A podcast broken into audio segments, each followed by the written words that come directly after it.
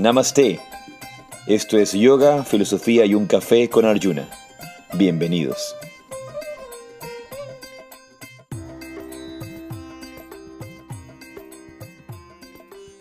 Jai Sri Radhe, Radhe, Radhe Shyam, Namaste. Yo soy Arjuna Das. Y yo soy Chintamani. Y esto es un nuevo episodio de Yoga, Filosofía y un Café. Bienvenidos, bienvenidas.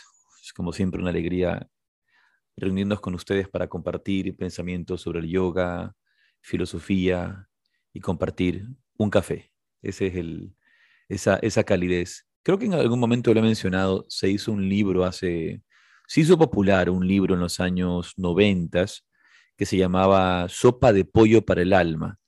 Y en, así se llamaba en Estados Unidos.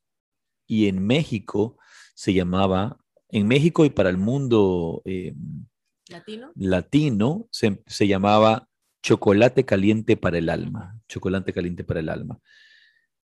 Porque tanto la sopa de pollo, aunque a mí no me llama mucho la atención, la sopa de pollo para el alma, eh, esa sopa de pollo es ese, ese caldo, ese, ese, ese, ese consomé cálido que sirve para curar una enfermedad en, en estos países, ¿verdad? Entonces, el libro se hizo muy popular. Eh, creo que el título en inglés era Chicken Soup for the Soul, creo. Y, y, luego se tituló también Chocolate Caliente para el Alma. Pero tanto la sopa de pollo. Yoga, que, filosofía y la sopa de pollo. No, no, no, no, no, me, no me llama mucho, pero so, la sopa de pollo. Pero tanto la sopa de pollo como en este caso el, el chocolate caliente, lo que simboliza es esa calidez. Lo que simboliza es... Eh, una forma casera de ayudarte a sanar. Cuando llegas a la casa de un, de un, ser querido y estás abatido, estás cansada, estás deprimida y ven, ven que te ofrezco un, un té, tómate un té conmigo. Y ese té caliente, ese té caliente te, te trae y te aporta calidez.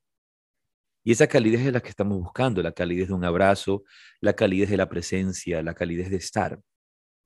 Es tan importante estar. Y eso es lo que va a representar para nosotros yoga, filosofía y un café, siempre, siempre lo, lo decimos. Hoy día, en cambio, para mí, como es, ese libro titulado en México, Yoga, Filosofía y un Chocolate Caliente. Ese es el que tengo esta mañana. Así que siempre es bonito podernos reunir, poder compartir con ustedes acerca de, de todos estos temas que nos llaman la atención, que nos inspiran y que nos ayudan a crecer.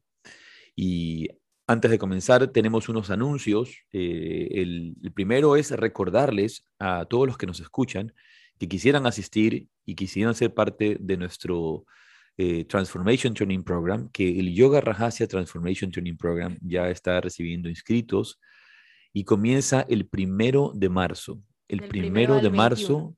al 21 de marzo del 2023. Uh -huh. Una persona que se está inscribiendo me decía, ah, wow, yo no sabía que que no, no, no, me había acordado que tienen esta fecha y esta fecha es tan buena porque es plena temporada, dice. Y, y, claro, la diferencia entre los que hemos hecho o los que han hecho nuestro curso de transformación en nuestro ashram septiembre, en septiembre, agosto, uh -huh. que son meses fríos, los meses, el mes de marzo, que es un excelente mes en la playa, sobre todo si uno quiere calor, si quiere sol, si quiere tener si la oportunidad sudar. de estar en, en bikini, en, bikini en la playa, de hecho, incluso en la época de, en la época de frío es con calor porque hay mucho, mucha humedad. Hay mucha humedad, pero y eso crea calor, o sea, no, no, no es el frío de los Pirineos, claro, claro. ni es el frío de Canadá. No, frío seco, ni, hay nieve. No, ni, ni, el frío del hemisferio norte, pero, pero en esta época del año, en marzo, es un excelente clima. Es eh, temporada de playa, estamos en temporada de playa. Es lo que llamamos temporada de playa, es la época de temporada de playa, es, es, lo que sería para nosotros el verano. Uh -huh. Es un excelente, excelente momento para, para aprovechar eh, este proceso de transformación y también de des desintoxicación. Ahí utilizamos, mira, como en, en el Ayurveda, que el, el, fuego, el calor, es, es el, el, elemento que se utiliza para transformar, ¿no? Transformar cada uno de los otros elementos. Aquí utilizamos nosotros ese fuego, ese calor a nuestro favor. La transformación aún es, se siente, es más palpable. Más palpable. Es mucho más intensa. Así que eh, pueden anotarse para del 1 al, del al primero, del primero al, 20, al 21 de marzo. Tenemos el siguiente Teacher Training y bueno, como ya saben, Eh, muchos de ustedes tenemos el viaje a la India en abril y hay varios inscritos. Eh, creo que todavía quedan unas plazas. Pero hay una novedad para varias personas que nos han estado pidiendo el siguiente, la fecha del siguiente retiro y ya tenemos fecha del siguiente retiro. Y el siguiente retiro es del 26 al 29 de enero y este retiro va a estar enfocado en el asana y pranayama. ¿Cómo se llama el retiro? Nos, habían pedido muchísimo. ¿Cómo se llama? Asana y pranayama hacia la conquista interior. Cuéntenos, ¿qué dice? ¿Qué dice, ¿qué dice el texto? te voy a leer el texto. Dice, acompáñanos para explorar con atención y detalle estos nobles métodos que se han vuelto sinónimo del yoga en el mundo occidental, asana y pranayama. Este es un retiro esencial para todo practicante, ya sea instructor o estudiante, que tenga un auténtico compromiso con su constante capacitación, mejoramiento y expansión en la comprensión y enseñanza del yoga. Siendo una verdadera experiencia de educación continua, el retiro incluye sesiones prácticas de diversas posturas, técnicas de pranayama, revisión de principios de alineación y precisión, al igual que aspectos filosóficos y psicológicos de la práctica del Hatha Yoga. Pues así que esperamos que nos puedan acompañar a los que se puedan acercar a este retiro en Ecuador. Em, es el primer retiro del año que, tenemos en, enero y como bien ha leído Chintamani, enfocado en estas dos técnicas que se han convertido ciertamente en sinónimo del yoga. Y, es penoso, es penoso que se hayan convertido en sinónimo del yoga porque el yoga es mucho más vasto que el asana y pranayama.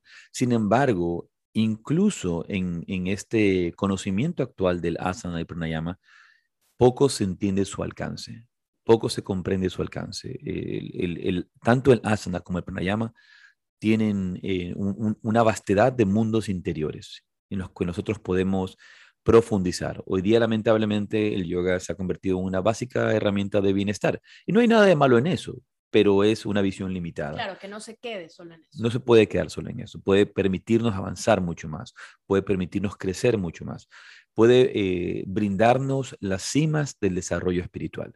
Así que esperamos que nos puedan acompañar en ese, en ese retiro en la primera semana de enero y a los que, a los que mm, vienen a la formación, pues es un excelente complemento que hagan el retiro primero y luego la formación. Sobre todo a los que viven en el Ecuador o están cerca que fuera, fuera muy bonito poder teletransportarnos y, que todos estuviéramos, ¿verdad? Tuviéramos esa capacidad de, de bilocar el cuerpo y estar en dos lugares a la vez. De ciertos, de ciertos retiros ya vamos a, vamos a obtener esos, esos CDs para hacer una, una, un, un yoga rajasia sangha gathering, pero ya con, sin pagar pasajes, sin, pagar, tickets. Y el próximo, hablando de eso, el próximo, estamos planificando un, un Yoga Rahasia Sangha Gathering para todas las personas que nos quieran acompañar, eh, grande, eh, tratando de juntar a todas las personas que nos escuchan, que nos siguen y que pues, son parte de la comunidad.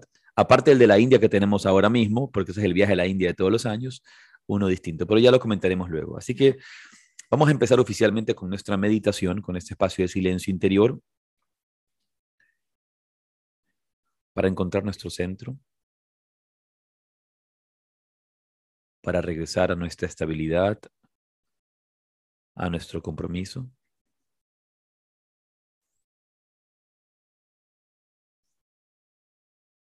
para regresar al interior.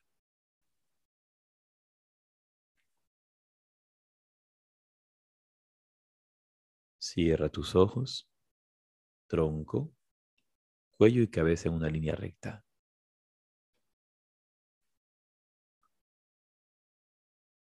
Y regresa hacia adentro. Regresa hacia adentro.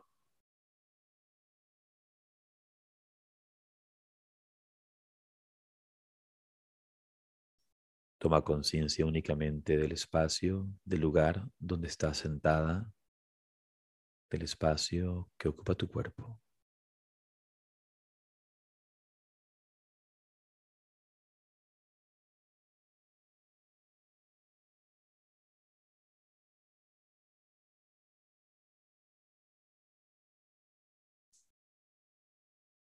Relaja tu frente.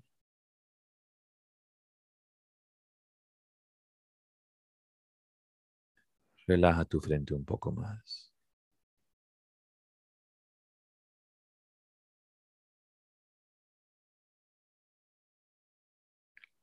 No te apegues a nada, no rechaces nada, ni sonidos, ni pensamientos, ni recuerdos, ni sentimientos, ni emociones, ni razonamientos, ni me apego, ni rechazo.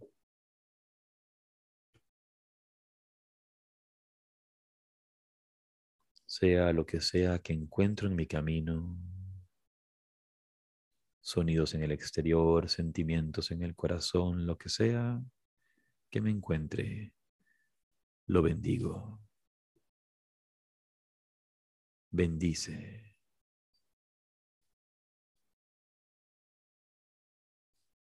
Bendice los sonidos de afuera. Bendice los sentimientos del corazón. Porque todo, en absolutamente todo, hay una manifestación de la vida.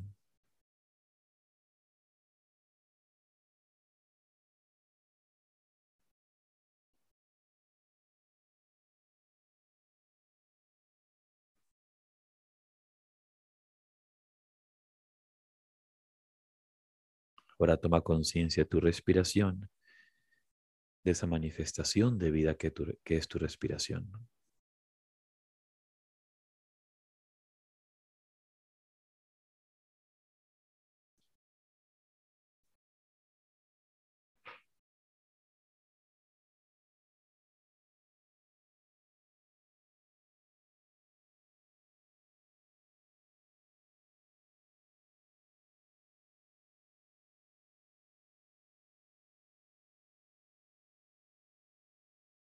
Siente el aire que entra y sale por tus fosas nasales.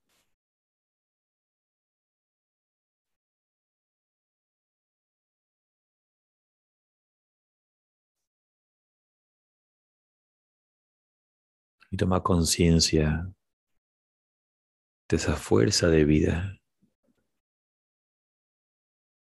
que entra y sale.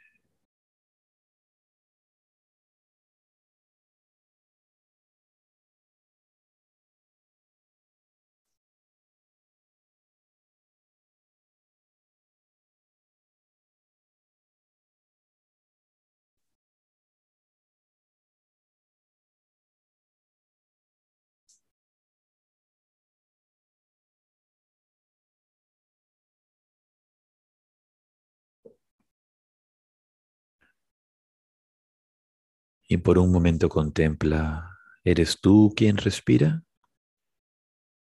¿O la vida respira a través de ti? ¿Eres tú quien existes como un ser individual desconectado de todo? ¿O eres parte de algo más grande?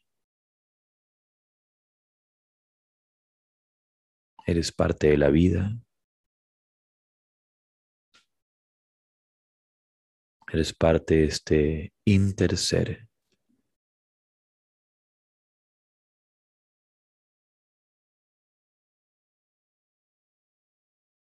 ¿Eres tú quien respira o la vida respira a través de ti?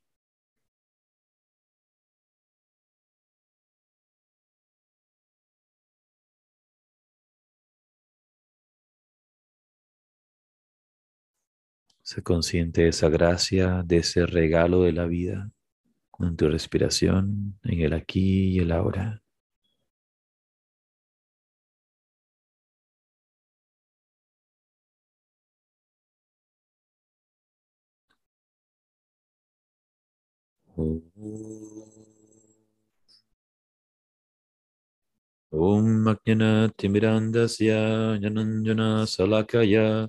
Chaksurumiritam Tasmai Shigurave Namo. Yo ofrezco mis más humildes reverencias a mi maestro espiritual, a mis guías espirituales por abrir mis ojos con antorcha del conocimiento cuando me encontraba en oscuridad más profunda.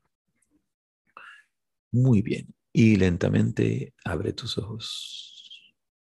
Espacio. Bien.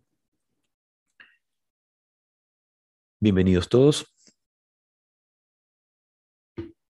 Una vez más. Bueno, el episodio de, de hoy lo queremos ofrecer a una muy querida amiga, muy cercana, eh, a quien perdimos este fin de semana, el día viernes por la noche. Sí, este fin de semana tuvimos un, un fin de semana duro porque una persona muy cercana, eh, querida, perdió su vida en una, una muerte violenta. Fue una situación muy, muy dura. Eh, creo que si ya de por sí la muerte de seres queridos, de seres amados, puede ser dura para nosotros, puede ser difícil para nosotros, em, más allá de todas nuestras comprensiones filosóficas, más allá, más allá de todo nuestro entendimiento interior, em, una muerte violenta y una muerte trágica y que deja tragedia y dificultad detrás de sí, eh, es, mucho más duro, es mucho más complicado. Y son situaciones que todos, de una u otra forma, vamos a vivir o vamos a experimentar. En algún momento. En algún momento de nuestras vidas, ya sea muy, muy cerca o, o, no tan cerca, pero siempre, siempre se lo va a... siempre, o sea, va, va, a estar presente, esa, esas situaciones van a estar presentes. Mm, creo que cuando en este caso particular esta, esta persona querida em, deja tras de sí dos niñas en orfandad, ¿verdad? Tiene, tiene su padre, pero el padre ahora mismo no está ni siquiera aquí en el país, eh, tienen que verse luego. Em, pero son dos niñas pequeñas, muy jóvenes aún. Y por supuesto es doloroso, para las niñas es doloroso. Y es cuando empezamos a, es, una gran oportunidad para poder llevar nuestras prácticas de yoga, nuestro entendimiento del yoga a estas experiencias, cómo las vivimos, cómo las sentimos.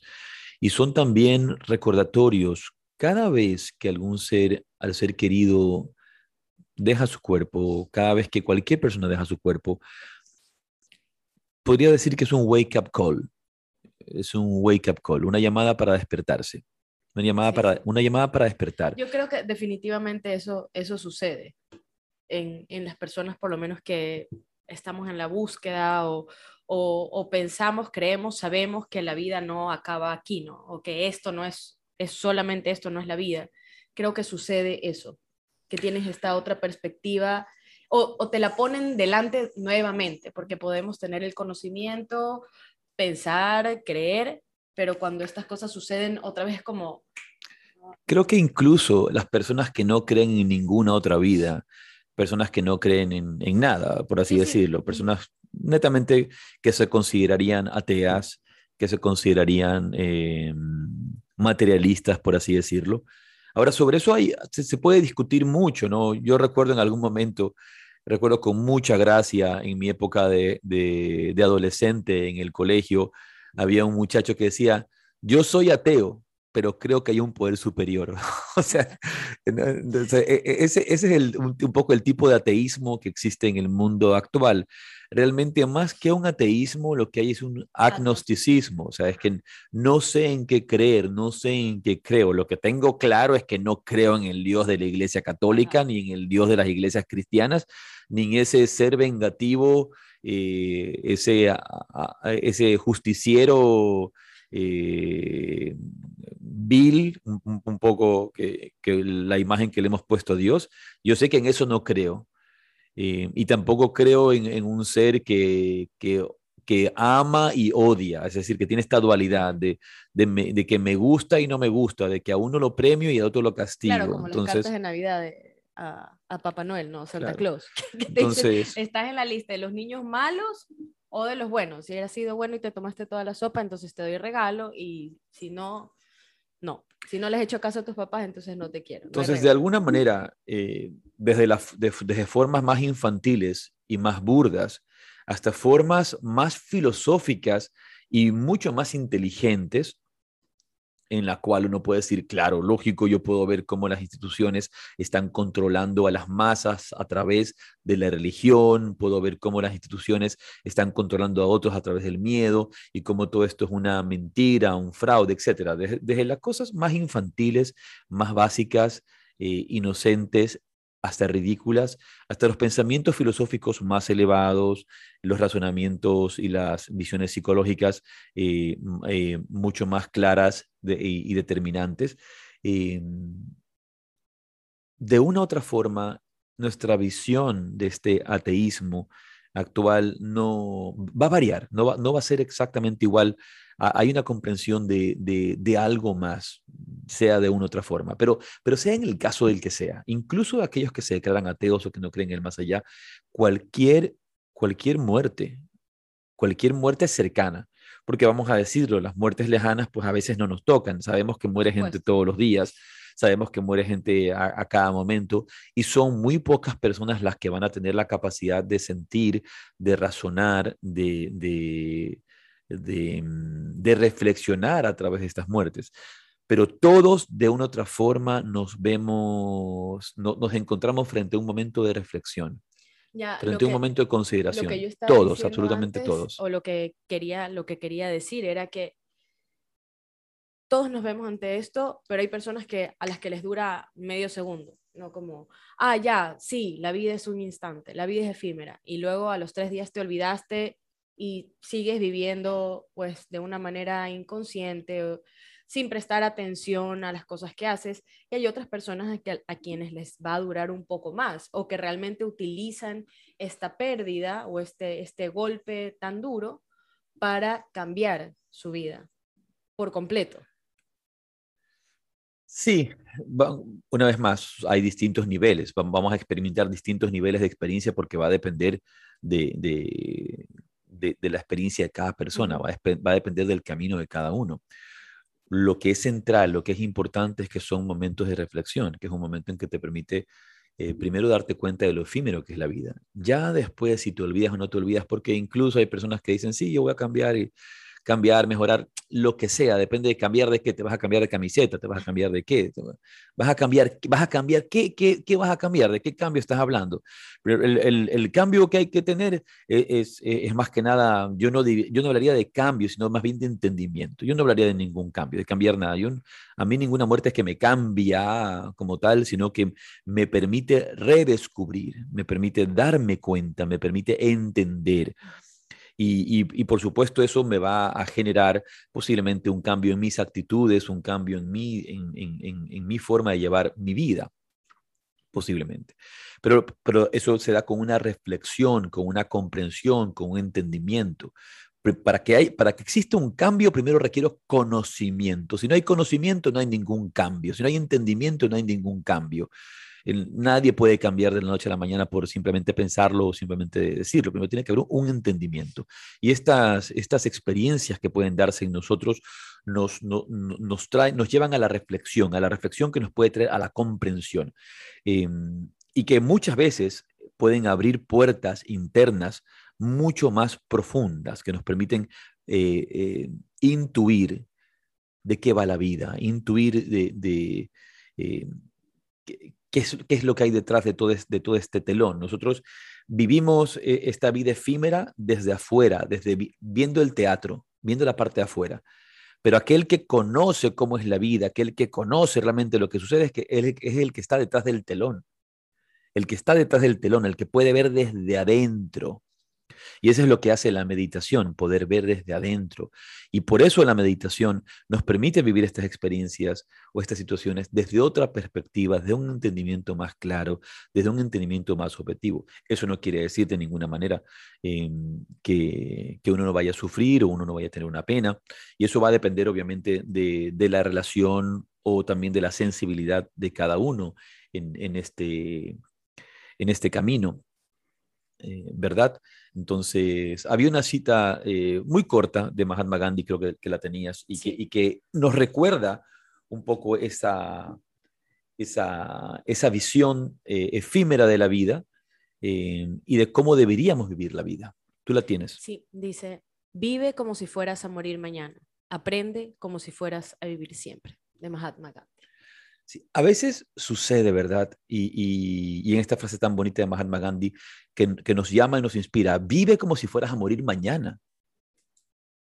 Yo, les pregunto a cada, cada, cada, una de las personas que nos acompañan en vivo y a cada una de las personas que nos acompañan por Spotify, si supieras que este es el último día de tu vida, si ya lo sabes, este es el último día de tu vida, ¿cómo vivirías este último día de tu vida? ¿Vivirías preocupado? ¿Vivirías eh, tenso? Obviamente eso va, esa respuesta va a variar según el nivel de conciencia de esa persona. Pero si a mí me preguntas, ¿cómo viviría yo el último día de mi vida? Si este fuera el último día de mi vida, pues yo lo viviría disfrutándolo, gozándolo. Quisiera estar con mis seres queridos, quisiera sentarme a meditar, quisiera hacer yoga, quisiera hacer pranayama. No diría, no, no quisiera, quisiera hacer lo que hago cada día y que me permite vivir con intensidad, sentirlo, vivirlo, disfrutar una buena comida, disfrutar una buena compañía, llamar a alguna persona que quiero, que, que, que tengo, cerca, tengo cerca de mí, perdonar en mi corazón a cualquier persona pues que me haya hecho daño o que o cualquier situación que sea, como perdonarla. No, no, eh, tengo ni siquiera que, que llamar a, a decir, no, pues, si, si, si, si, uno se pusiera a llamar a todas las, imagínate que hoy es el último día de tu vida, entonces voy a, voy a pedir, voy a llamar a pedir disculpas a toda la gente que hice daño y voy a llamar a, a disculparme, a, a, perdonar a todos los que me hicieron daño. La lista sería interminable, no vas a terminar. Mejor aprovecha el día, en tu corazón, líbrate de esos sentimientos, líbrate de ese sentimiento, abandona eh, ese sentimiento de, de, de, mm, de, decepción, de frustración, esos sentimientos de resentimientos, de liberarse de resentimientos. ¿Para qué vivir la vida resentido? Aprovechala, disfrútala, gózala, es tu último día. Tendré un buen almuerzo comiendo mi plato preferido, guatita de soya, hecha por Chintamani. Bueno, la verdad es que tengo muchos, muchos platos, muchos platos preferidos este, que quisiera eh, que quisiera comer, ¿no? Pero disfrutas una buena comida, disfrutas una buena compañía, disfruta de una caminata. Y, vamos pero, a pero cuál, pero cuál es, cuál es la palabra que está juntándose a cada una de estas situaciones en lo que yo estoy diciendo que yo haría el último día en vida? Disfruta. Disfruta. Disfruta. Y cuando perdemos un ser querido, cuando alguien se va acercando a nosotros, lastimosamente hay esa visión eh, instaurada de la culpabilidad, esa culpabilidad que no me permite querer disfrutar o vivir, ah, yo no voy a disfrutar porque el otro no disfruta. La mejor manera de honrar a una persona que nos ha dejado es vivir y disfrutar la vida. Disfruta la vida. Los otros te lo van a agradecer. Van a estar feliz contigo. O sea, yo si, si, yo, si yo muriera hoy, ¿verdad? Y, y, y tengo mis hijos, yo qué quiero yo quiero que mis hijos disfruten la vida y que estén llorando, que estén llorando por mí, que estén sufriendo por mí y que no vivan, no vivan su vida por, por estar pensando en mí. Qué terrible. o sea, yo me sentiría muy mal. Lo que pasa es que muchas veces se confunde eso. Por ejemplo, imagínate que acaba de suceder o que dos días atrás has sufrido esta pérdida, ¿no? Y tienes estas otras personas que te dicen, ya no llores, eh, tú eh, tu ser querido quisiera que estuvieras feliz, ¿no? Y es como, sí, pero estoy triste en este momento. Pues no, no, es, no me va a durar toda la vida, por supuesto, pero en este momento en que acabo de sufrir esta pérdida, estoy triste. No significa que voy a vivir así. Es eh, normal, vas a tener, de hecho, eso es parte del, del duelo. claro, el tema que estás hablando es distinto. El tema que estás hablando es el duelo. El duelo. Todos tenemos que pasar el duelo, pasar, pasar ese dolor, tragar, eh, tragar y digerir y aprender también eh, eh, asimilar la situación y, en tanto cuanto sea mucho más eh, dolorosa, sea a veces que en este caso, como, como hemos hablado, una muerte violenta. Claro, inesperada. Una muerte violenta, inesperada. Pero sabes que ahí viene la otra cosa. Algo conversábamos justamente en estos días del sepelio de esta amiga querida. Cuando, como todos, todos, todos ustedes, los que nos escuchan y nosotros, decimos, es una muerte inesperada. Es como, eh, no, no, eh, y, y, y cuando, la muerte es esperada? Cuando has pasado los 85. Ahí, ahí sigue la muerte. Yo pregunto, Ahí la muerte es esperada cuando han pasado los 85 años. ahí la muerte es esperada. la muerte es esperada desde el momento en que naces. Nadie está más cerca de la muerte. No existe que los ancianos están más cerca de la muerte. No existe que los enfermos están más cerca de la muerte. No existe nada de eso. No, no vivamos de irrealidades. Aquí hay que ir a la objetividad y a la realidad. Claro. Creo que, creo los sabes niños. lo que estaba diciendo. Es como cuando, ¿Quién? por ejemplo. ¿Tú? Claro, que lo que yo estaba diciendo es... ¿Cuándo? Yo, es que yo no estoy diciendo nada por lo que tú estás diciendo. Yo, yo, sí estoy, no, te no te defiendas, no, no, lo, no lo asimiles, no lo tomes a personal. Yo estoy, yo, no, yo estoy diciendo contigo. Que es inesperado, pues porque de ver, a pesar de que esperamos desde el momento que nacemos que pues vamos a morir, cuando sucede así, sin que haya habido, sin que haya habido que estuviste en convalecencia, que estuviste en el hospital, que hubo, no, sino que simplemente pasó de un momento a otro pues es más inesperado aún, o no sé, como... Voy a defender mi, mi, mi propuesta filosófica. voy, a defender, voy, a defender, voy a defender mi propuesta filosófica. Es decir, no existe tal cosa como una muerte inesperada. Existe en tanto y cuanto no somos capaces de saber que la muerte camina a nuestro lado todos los días de nuestra vida. Por eso San Francisco de Asís le decía a mi hermana la muerte. Loado seas, mi Señor, por mi hermana la muerte corporal de la cual ningún hombre puede escapar. Y, ciertamente es inesperada en tanto y cuanto no somos conscientes de ella.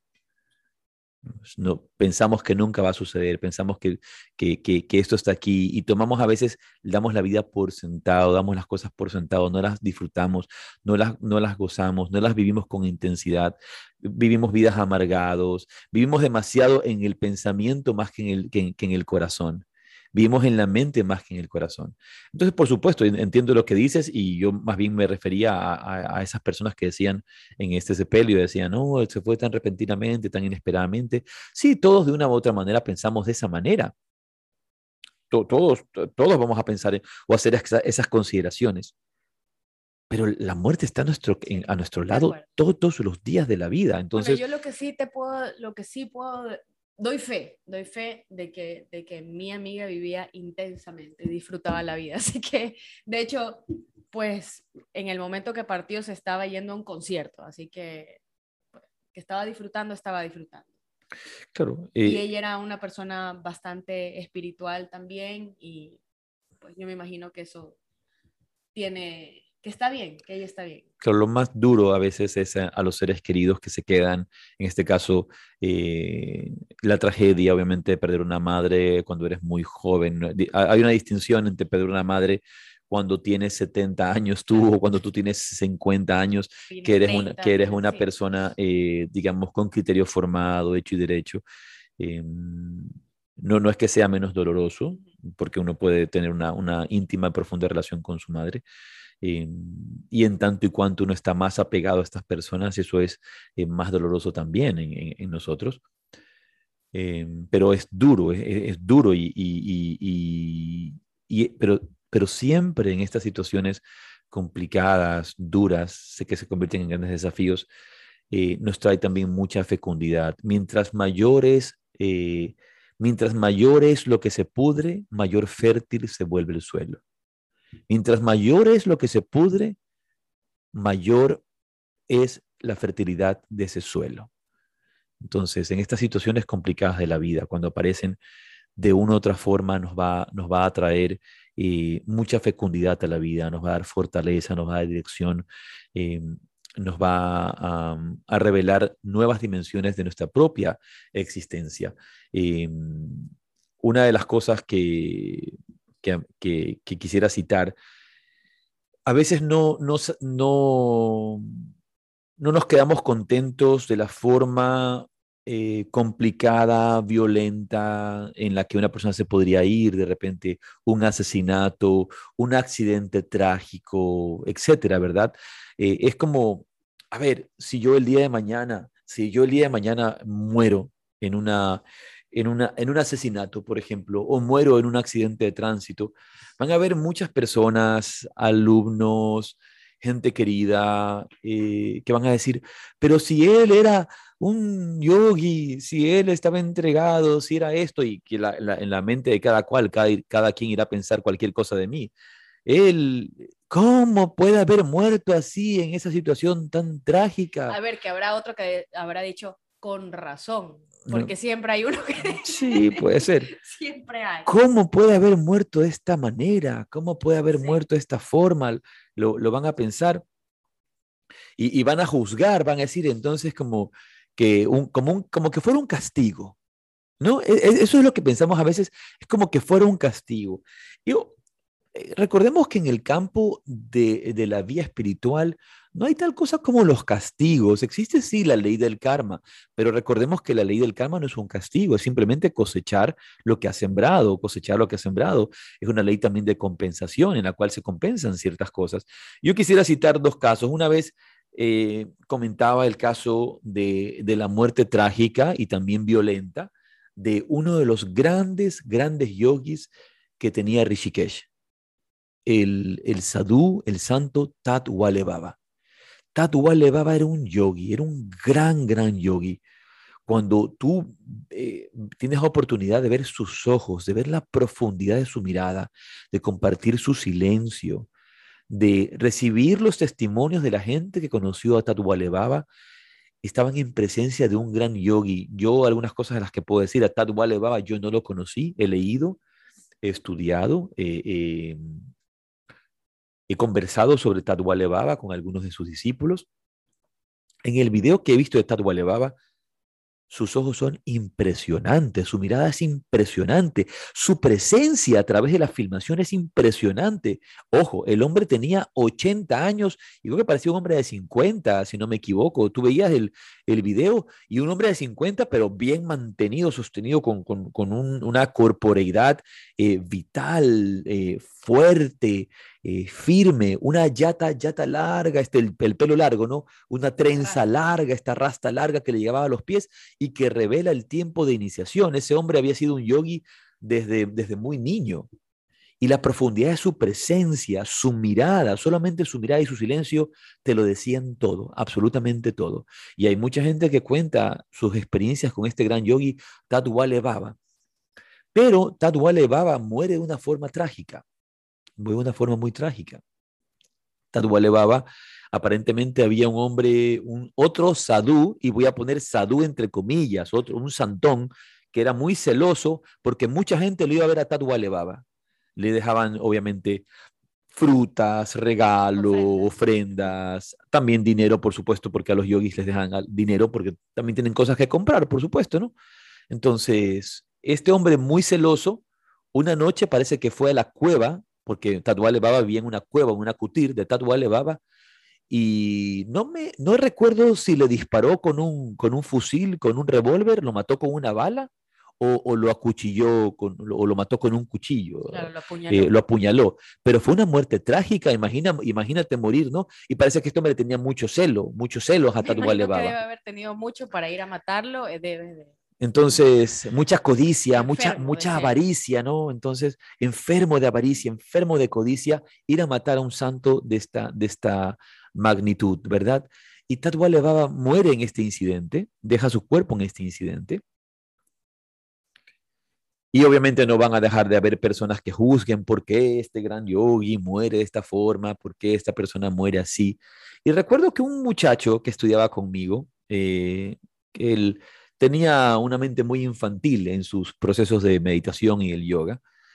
Em, y era bastante cristiano, eh, eh, católico cristiano. Entonces me dice, pero ¿cómo puede ser posible que un santo, que un hombre tan espiritual muera de esa forma? Esa, es, ojo, ese era su, su razonamiento. ¿Cómo puede ser posible? Entonces era como que algo malo tenía para que Dios le permita morir de esa manera.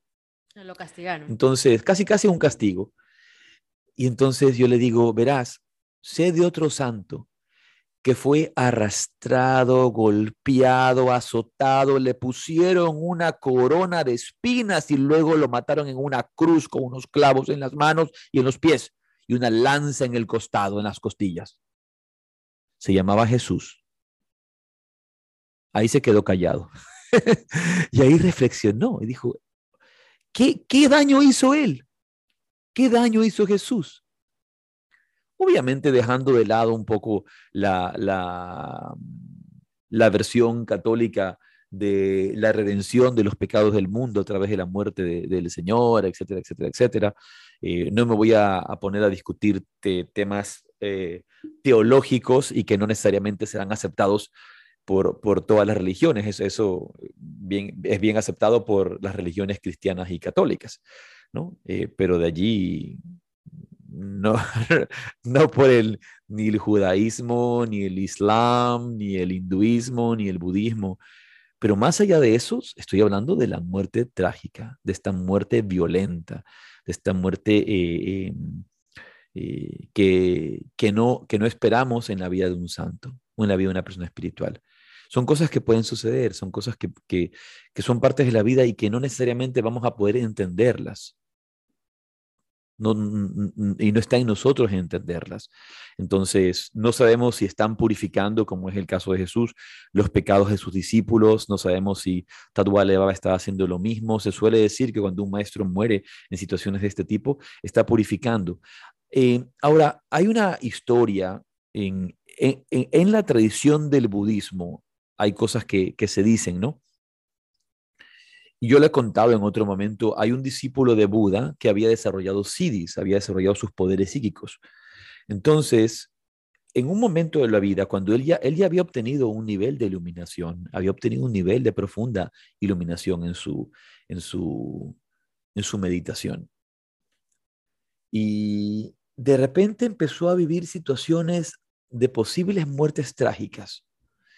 Un día iba caminando por al lado de un río y el río se subió, se, se, hizo, se desbordó. y se lo llevó y casi se muere. Como él tenía estos sí, estos poderes yógicos, utiliza su poder yógico, desvanece su cuerpo y se materializa en otro lado. Otro día iba caminando y se le acercaron unos bandidos que le querían robar, listos para matarlo, para que les diera lo que él tenía, y él también con su poder yógico desvaneció su cuerpo y se fue a otro lado. Luego iba caminando por una montaña y de repente eh, hay un deslizamiento de tierra, un deslave, le van a caer rocas, utiliza su poder yógico y se desvanece y aparece en otra parte. Y así utilizaba sus poderes yógicos, pero era constante, constante. Cada vez y cuando se, se acercaba a la oportunidad de una muerte trágica y él la evitaba, él la evitaba.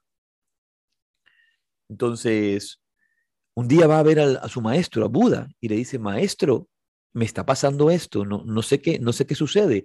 Cada vez y cuando yo, yo estoy en una situación y aparecen eh, circunstancias de muertes violentas para mí, y como yo tengo los CIDIs, tengo estos poderes psíquicos, eh, me teletransporto, desvanezco mi cuerpo, aparezco en otro sitio para no morir. Y estoy retrasando la muerte, pero yo veo que la muerte está llamando a mi puerta y está llamando, a mi, y está llamando a mi puerta de forma violenta. Y yo la estoy evitando. Entonces Buda le dice, mira, sucede algo, querido Chela, querido alumno.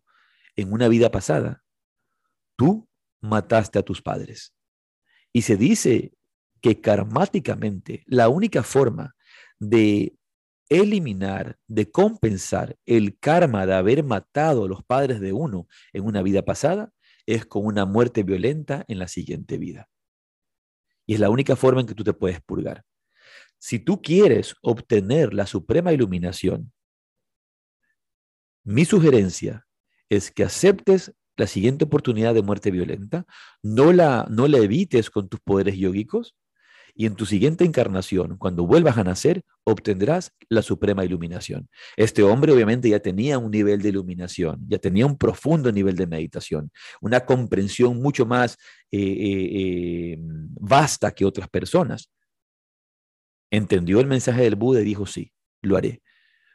La siguiente oportunidad de una, muerte violenta, se dejó morir en esa muerte violenta, compensó el karma, el karma negativo de haber hecho daño, haber asesinado a sus padres en una lejana vida pasada, y en esta, en esta, en esa siguiente vida, volver a nacer, volver a nacer y poder obtener ya la suprema iluminación. Entonces, eh, a este respecto, todos nosotros, a veces cuando queremos saber sobre la, sobre la reencarnación, sobre otras vidas, sobre nuestras propias otras vidas. Todos pensamos que en la vida pasada fuimos Cleopatra o que fuimos, eh, no sé, George Washington, emperadores, reyes, luego también personas buenas. Cuando somos en el mundo del yoga, fuimos santos. Fuiste un santo cristiano que vivió en una cueva, luego fuiste un yogi que vivió en, una región alejada de Calcuta. tienes tantas ideas de lo que tú piensas que fuiste en otra vida y no te acuerdas de que en otra vida seguramente fuiste asesino, violador, ladrón, ladrona, eh, fuiste una arpía. quién sabe qué fuiste en otra vida? Me encanta ese fuiste una arpía. Sí, claro. Eh, fuiste una persona mala, ¿Por qué? Porque estabas en el camino de la oscuridad, estabas en el camino de la ignorancia, estabas en el camino de, de los deseos negativos y de las emociones negativas, sufriendo y viviendo en, la codicia, en, el, el, en, la avaricia, en el odio, en la ira. Eso, pero tenías muchas emociones de este tipo que son terribles. O sea, hay mucha gente que no llega a matar a nadie, pero lo debe de pensar un montón de veces. O debe odiar a las personas, o debe ser un amargado. O sea, no necesitas matar a nadie para pues tener todos, todos estos sentimientos y ser una mala persona. Claro, puedes tener muchos malos pensamientos, ser una mala persona, sea como sea, pero no sabemos lo que fuimos en otras vidas. Entonces, a mí me, me, me... Luego, en esta perspectiva, Obviamente, cualquier cosa que nos sucede en esta vida, cuando lo vivimos desde una perspectiva espiritual, nos está permitiendo purificarnos, nos está permitiendo librarnos de nuestro karma. Eh, Dharma Mitra, por ejemplo, él, él, tiene un cuento, eh, eh, él dice, Dharma dice, a Dharma le han robado muchas bicicletas. El, maestro de yoga, Dharma Mitra, a él le han robado muchas bicicletas en Nueva York. Ustedes saben que en Nueva York andar en, andar en coche, andar en vehículo, andar en auto, no es una buena idea. Es mejor tener una bicicleta. Entonces, a Dharma tenía, ha tenido muchas bicicletas y siempre le roban sus bicicletas en Nueva York. Dice que él tuvo una realización, que él en una vida pasada era un indio y era cuatrero, robaba caballos, robaba caballos, que él, que él entendió que aparentemente tuvo una visión en su meditación en la que él robaba caballos en otras vidas. Y cada vez que se le robaba una bicicleta, Dharma, Dharma cuando se le han robado bicicleta, ahora dice, un caballo menos. Yo me acuerdo que un caballo, menos un caballo eso menos. Lo contó y creo que la último, lo último que se le habían robado había sido un scooter de estos eléctricos. Estos scooters eléctricos, ahora cuando se le roban eso, ya se le han robado dos, creo. Dice, ahí van, ahí van 20 caballos. Ese, 20, esos son 20 caballos. La equivalencia. Porque son cosas que a todos nos pueden suceder y son cosas que también están compensando las cosas positivas y negativas que de una manera, de una u otra forma nosotros hemos hecho en la ley del karma. Cosechamos lo que sembramos. Cada acción, cada reacción, cada acción tiene su reacción. ¿Verdad? Cada causa tiene su efecto, cada efecto tiene su causa y estamos en esta rueda constante. Y la única manera de librarnos es no volver a caer en lo mismo y no volver a sembrar las mismas semillas, no volver a sembrar las mismas acciones y podernos irnos librando de ese, de ese, de, ese tema. Entonces, em, mm, e, e, esto, por ejemplo, para mí siempre ha sido una, una, una forma de, de, entender estas situaciones de muertes violentas. Digo para mí, netamente, netamente para mí. De ninguna manera voy ni a juzgar, ni tampoco eh, decir que en este caso de esta persona querida sea ese, sea ese su caso, ¿verdad? Eh, no, no, no, yo no, no, no puedo juzgarlo ni decirlo, porque cada situación es distinta, cada, cada camino es distinto, ¿no? cada realidad es distinta, cada experiencia kármica es distinta. Em, pero más allá de eso, debe llegar, debe llegar nuestra, nuestra comprensión espiritual del entendimiento de que no hay realmente esta, esta muerte. Hay una frase en Corintios em, dicha por San Pablo que dice, ¿dónde está, oh muerte, tu aguijón? ¿Dónde, oh muerte, tu victoria?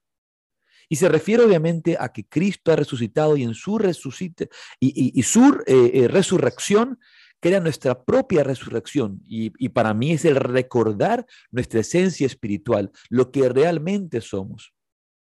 Si somos solamente en el campo material parte de un gran todo, Eso todo está en un flujo que se está transformando en energía constantemente. No hay tal cosa como la muerte, simplemente hay transformación y transmutación de elementos que hemos vivido. Em, muere muere la oruga para dar nacimiento a la, a la mariposa y luego muere la mariposa para dar nacimiento a nueva vida. Es una transformación, en realidad, todo. Transformación. Creo que esa, esa debería de ser la palabra que, que deberíamos usar, ¿no? Mi hermana se acaba de transformar. Tú tenías un, un poema muy bonito que eh, este poema es, eh, adjudicado a San Agustín. Realmente no sabemos y, nadie puede decir a ciencia cierta si lo es o no, pero, lo que, pero el poema como tal es muy bonito y es una reflexión que, nos hace considerar realmente la, la, mm, la vida eterna, la vida verdadera, la vida del más allá y de cómo deberíamos entender, eh, y digo deberíamos en el sentido de una comprensión del corazón, no como algo que uno debe hacer como una imposición, eh, de esta, esta, esta visión del más allá y de la relación con la vida en el más allá. Se llama No llores si me amas. No llores si me amas, si conocieras el don de Dios y lo que es el cielo. Si pudieras oír el cántico de los ángeles y verme en medio de ellos. Si pudieras ver desarrollarse ante tus ojos los horizontes, los campos y los nuevos senderos que atravieso. Si por un instante pudieras contemplar como yo la belleza ante la cual las bellezas palidecen. Tú me has visto, me has amado en el país de las sombras y no te resignas a verme y amarme en el país de las inmutables realidades. Créeme, cuando la muerte venga a romper las ligaduras, como ha roto las que a mí me encadenaban, cuando llegue un día que Dios ha fijado y conoce, y tu alma venga a este cielo en que te ha precedido la mía, ese día volverás a verme. Sentirás que te sigo amando, que te amé, y encontrarás mi corazón con todas sus ternuras purificadas. Volverás a verme transfigurado, en éxtasis feliz, ya no esperando la muerte, sino avanzando contigo que te llevaré de la mano por senderos nuevos de luz y de vida. Enjuga tu llanto y no llores si me amas. De San Agustín. Sí, realmente es un, poema hermoso que, que nos recuerda esa, esa promesa de, de, ese otro nivel de vida. Y a mí me hace recuerdo una, una experiencia de un documental que comentamos hace unos días, eh, algunos episodios atrás, que es el documental de, de Krishna Das, de One Track Heart, en el que él sufre mucho cuando su maestro se va. Pero en el documental hay un comentario que hace Ramdas, Baba Ramdas, que es este gran maestro de meditación, gran maestro de yoga occidental, y que era hermano espiritual de Krishna. Y él decía que cuando Nim Karoli Baba, su maestro, deja el cuerpo, él dice, para, yo estaba tan acostumbrado a tener la presencia de Nim Karoli Baba como un ser astral, ese maestro estaba conmigo todo el tiempo como una guía de sabiduría en su cuerpo astral. Y, mientras él estaba en la India, a mí se me presentaba en, aquí en Occidente, yo tenía esa presencia astral, e, esa presencia viva del maestro que está vivo, que lo siento siempre conmigo. Yo estaba tan acostumbrado a tener a, Maharaji, a, a Nim Karolibaba, a mi maestro, como un, como un ser astral, que su muerte física realmente, aunque obviamente me tocó y, o le toca y le duele, no fue una, una gran transformación porque estaba siempre presente con él. Pero él dice, pero para Krishna Das fue, eh, su mundo se acabó. Se le acabó el mundo. ¿Por qué? Porque él siempre, él pensaba que Maharaji era ese cuerpo físico. Y le tomó años a Krishna Das darse cuenta de la verdadera dimensión de su maestro, de saber quién era y qué era su maestro realmente.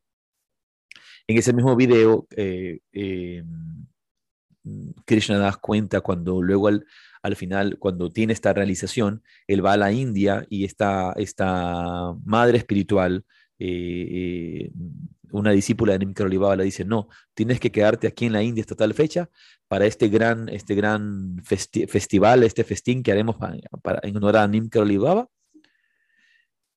eh, y vas a poder ver a Nim Karoli Baba, a Maharaji em, eh, eh, Big Form, vas a ver la gran forma de Maharaji, es decir, vas a ver, vas a ver quién está detrás, vas a ver lo que está detrás.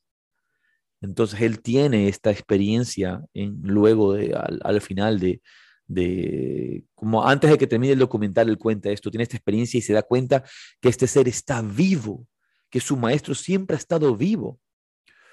Por eso yo siempre digo, cuando hablo de mi maestro, cuando mi maestro dejó el cuerpo, mm, cuando mi maestro dejó el cuerpo, rara vez digo cuando falleció, cuando murió, porque esos términos para mí no, no, no, no, no son ciertos. Cuando falleció, murió, hay un corte, Es como que murió. Cuando dejó, el, cuando dejó el cuerpo, cuando dejó el cuerpo, nada más, cuando dejó el cuerpo, ya no está en cuerpo físico, ahora está en cuerpos sutiles, está en cuerpo espiritual, y desde allí, obviamente, eh, em, esas, esas presencias nos están guiando, nos están llevando. Este, este poema tan hermoso de, de, de, Nim, de, decir de Nim de, de San Agustín nos recuerda esta esencia de lo que somos. Y quisiera, antes de terminar, porque estamos ya cerca del final de nuestra, de nuestra intervención de, este, de, este, podcast semanal, eh, quiero, quiero leer unas palabras del el Bhagavad Gita, del capítulo 2 del Bhagavad Gita. Dice, cuando habla acerca de la naturaleza del alma.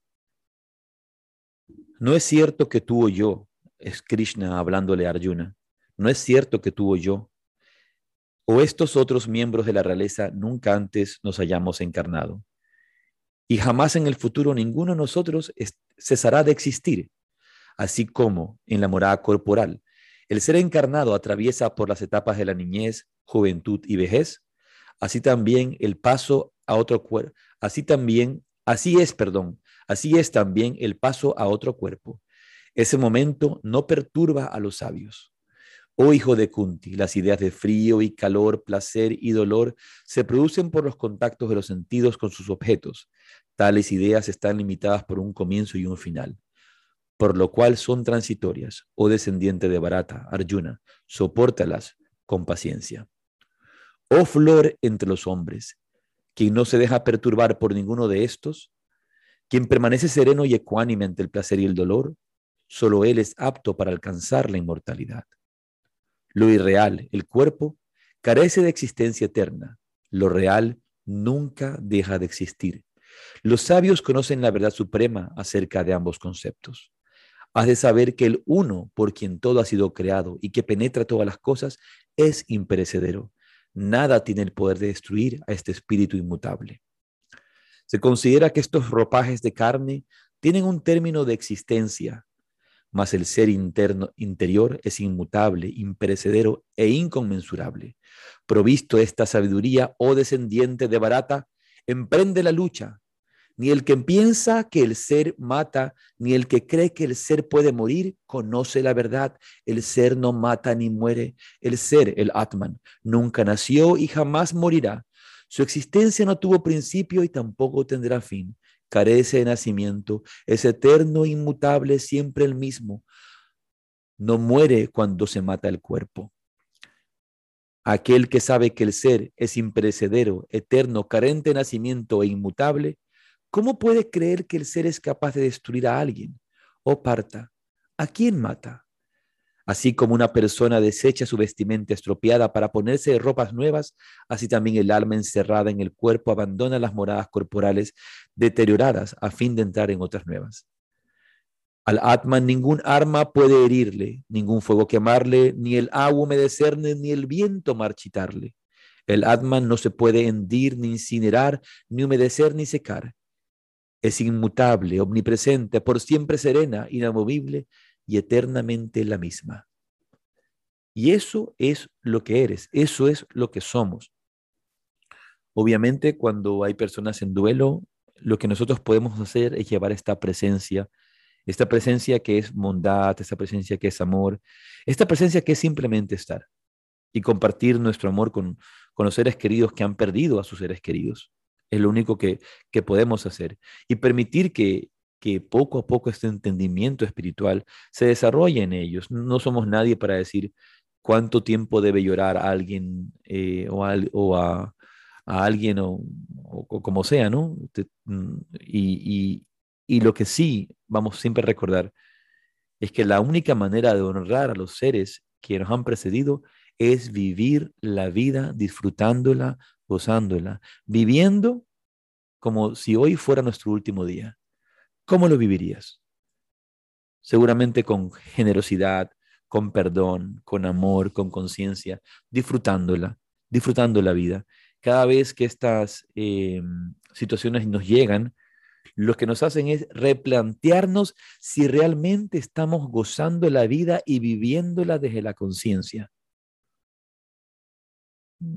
Viviéndola desde la conciencia. Si realmente estoy viviendo la vida como he sido llamado a vivirla, con compromiso, con amor, con coherencia, con responsabilidad, disfrutándola, o la estoy viviendo sin gratitud, mal agradecido, quejándome de todo.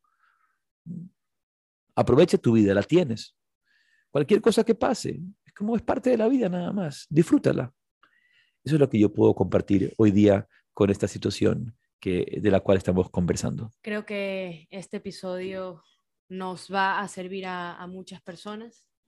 Eh, había recibido, de hecho, comentarios hace bastante tiempo, em, peticiones de, personas que nos escuchan que, que querían que hablásemos de este tema o que querían luz acerca de, este tema que es tan, tan complicado, tan duro.